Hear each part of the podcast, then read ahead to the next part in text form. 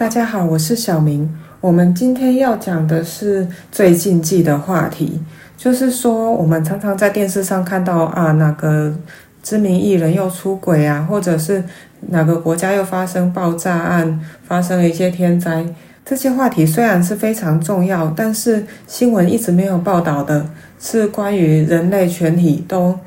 很需要知道的，或者是我们很需要去思考的一个问题呢，却一直是最禁忌的、不曾被讨论的话题。所以今天就要来讲一下。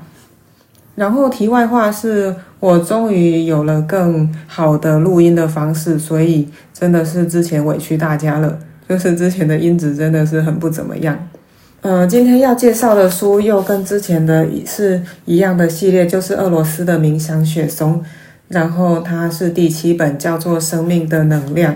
因为这个系列的书真的是，我个人觉得它的资讯蛮多，而且蛮重要的，很大程度的超越了我以前看过的好一些书籍。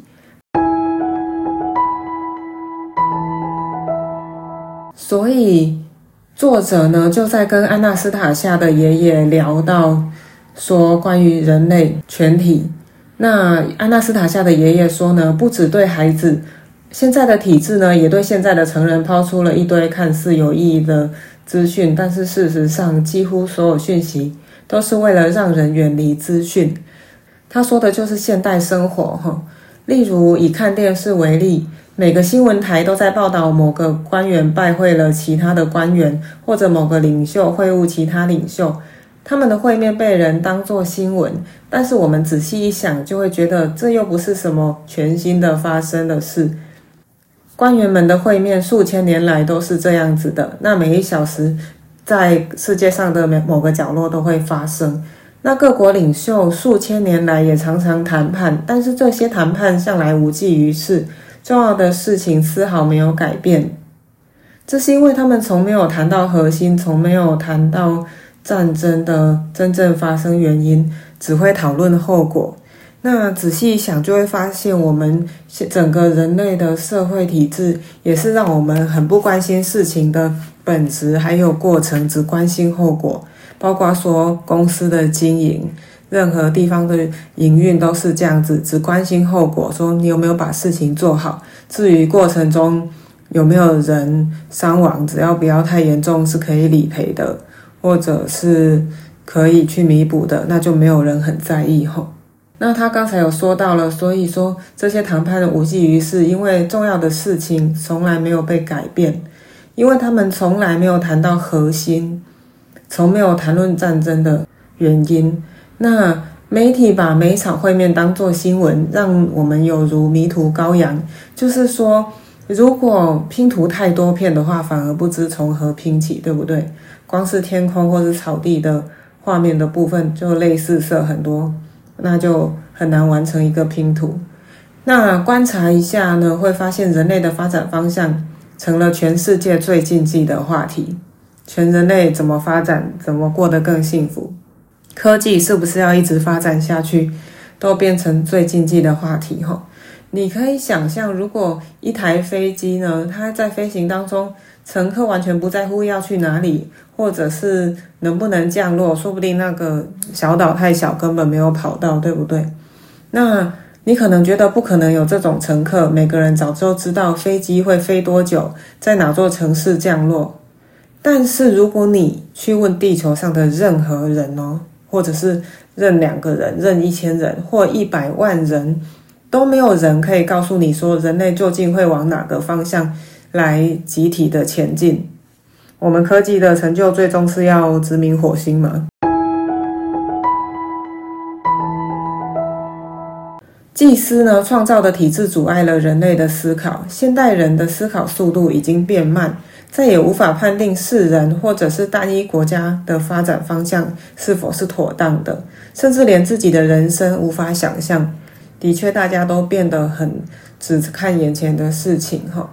那刚才说了，祭司创造了这个体制，我们可能以为说世界的统治者是总统啊，或者是包括经济方面的统治者是一些大企业家或财团，但是背后其实是祭司哈。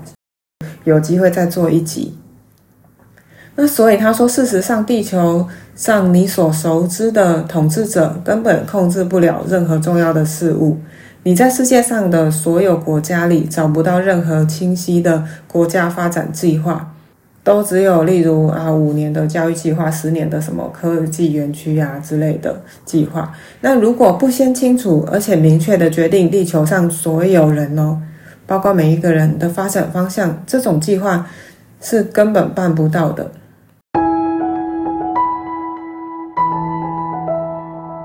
祭司创造这个体制的时候，透过一个简单的计谋，把所有统治者变成监督体制运作的人。所以，我们觉得总统很讨厌呐，某个财团很讨厌，他们其实都是监督体制运作的人。统治者最关心的就是国内所谓的科技发展、军事实力，还有如何巩固他们自己的政权。那为了这个。目的呢？他们牺牲了所有干净的空气，还有水资源，不只是自己的国家，甚至是世界上其他所有国家也在所不惜。所以，祭司创造的体制笼罩了这些统治者，他们和地球上大多数人一样，都是在这个体制下运作的一个螺丝钉。我们看到他们权力很大，收入或者是说台面下的。能捞的钱很多，但他们其实也只是帮助运作的一环。他们思考变慢的速度就和其他人没有两样。那我们之后会再做一集，讲到关于思考的速度有什么原因可以改变它或者加速它。关于思考速度这点呢，他很激动，他说：“真希望你还有你的读者不要只用冷冰冰的头脑或语词来理解，还要透过身体的每个细胞感受这个道理哦。”感受思考速度对全宇宙的重要性，因为别的篇章有介绍到神的思考速度是极快的，所以他才创造了我们现在生活的这个非常完整平衡的地球。哈，好，那他说想找出合适的字眼，举出有助于理解的例子呢，并不简单。那像阿纳斯塔夏就把现代的电脑比作异脑，就是。思想方面的异脑，就像我们如果手脚断掉需要义肢那样子的代替品。那熟知电脑特性的人，大概都能比别人还快了解并体会思考速度的重要性。爷爷说：“弗拉迪米尔，毕竟你也会用电脑工作，或许你能借由电脑更快地理解人类的思考速度变慢有什么严重的后果。任何熟悉电脑的人都会知道。”记忆体容量还有运作速度对电脑是多么的重要。注意他说的运作速度哦。现在想象一下，如果电脑的运作速度变慢，然后这台电脑正在控制航行中的飞机，或是监控核电厂的运转，它现在就在制造电，就在运送旅客的状态哦。那这会有什么后果？电脑可能出现重大错误，然后造成了灾难。地球上的每个人一出生就有活生生的生物电脑，那比人造电脑完美了无数倍。它可以帮忙控制完美程度还有规模都无可比拟的机制，也就是宇宙的星球。它的速度一旦接近或者超过原始起源的速度，就有可能控制星球，就跟神的速度一样了。但我们现在速度已经变慢，而且是每天每天越来越慢。再仔细一点观察的话，就可以发现这一点。即使是现代最先进的电脑，如果我们日日夜夜强塞大量资讯，那几 G 或几 TB 都不够用。哪种资讯也不是重点，反正就是不停的输入各种新的资讯。例如我们在 IG 一直 po 文，一直发一些心情的小文章，就会一直产生资讯。那不停输入的情况下，到最后不仅会变慢，还有可能完全无法接受新输入的资讯了。那这就表示电脑的记忆体容量已经超载，到了再也无法接收资讯的程度。现代大部分的人就是这样子的。那技师创造的体制已经失控，已经开始自行运作了。刚才他们前一个篇章有讲到吞噬小孩的巨兽，就是在说这个失控的体质。他说：“你仔细观察一下，母亲把小孩生下来以后，是谁立刻用爪子抓住了他呢？就是体质。谁决定他要吃什么食物？是谁决定他要呼吸哪一种空气？例如城市的或是郊区的空气，或者是被工业制造所污染的空气？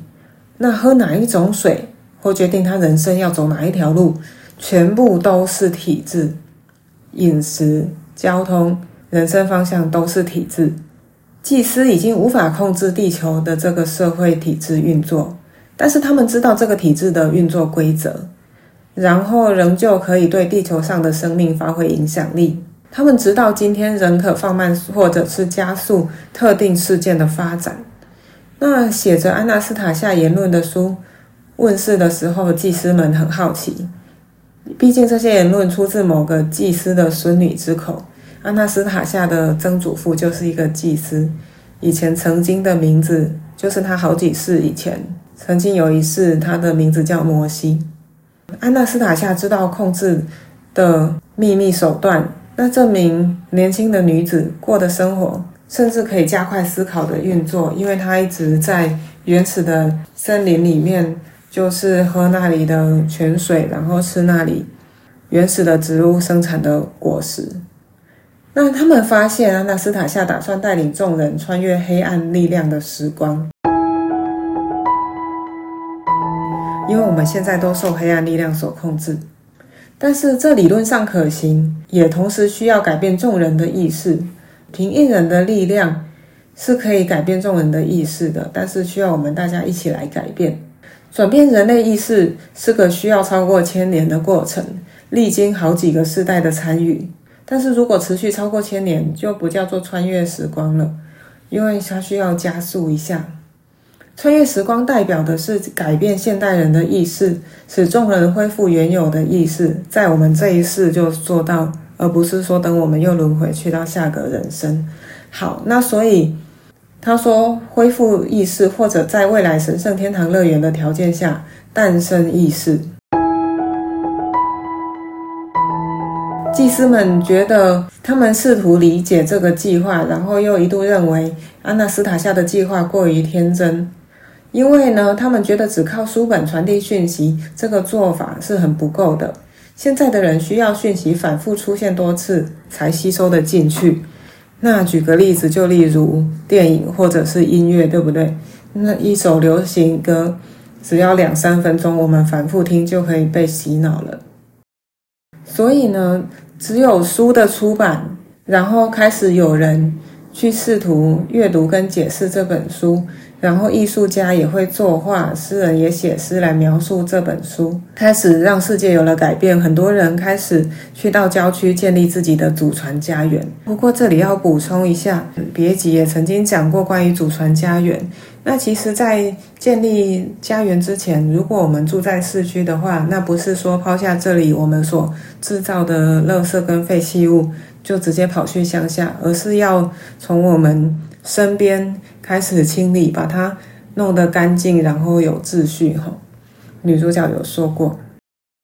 那所以祭司们知道，他已经开始实现自己的想法，让大家开始过上新的生活。却无法了解他是用什么方法来达成这个目标的。那这只说明了一件事，就是阿纳斯塔夏的思考速度远远大于祭司，他所想的计划广博又宏大，超过了他们的理解范围。祭司有可能无法再影响人类社会了。那当祭司们正在思考反制的手段的时候，不可思议的事又发生了，那就是女主角又有新的言论公诸于世，所以开始大家打造了。他们的家园，祭司们就用了一个当今都还特别有效的方法，叫做派系。这个神奇的字眼呢，就可以散播很多假消息，就说啊，有些安纳斯塔夏派系呀、集权派系呀、破坏的派系等等，就可以把人家贴标签。但是安纳斯塔夏已经把这些体制的反动都考虑在里面，并且把他们导向好的方向。其他资料显示，俄罗斯政府在二零零三年已经开放了，让很多家庭都可以领取郊区的一公顷的土地，创造家园。一些反对团体他们的反对反而放慢了取得土地的进度，避免贸然行动，让大家可以计划的久一点，才去把他们的思想化为现实。那所以之后我们会讲到阿纳斯塔像揭开的关于思考速度的秘密。我是小明，另外可以去看一下我的 YouTube 频道“小明不务正业”。谢谢你，拜拜。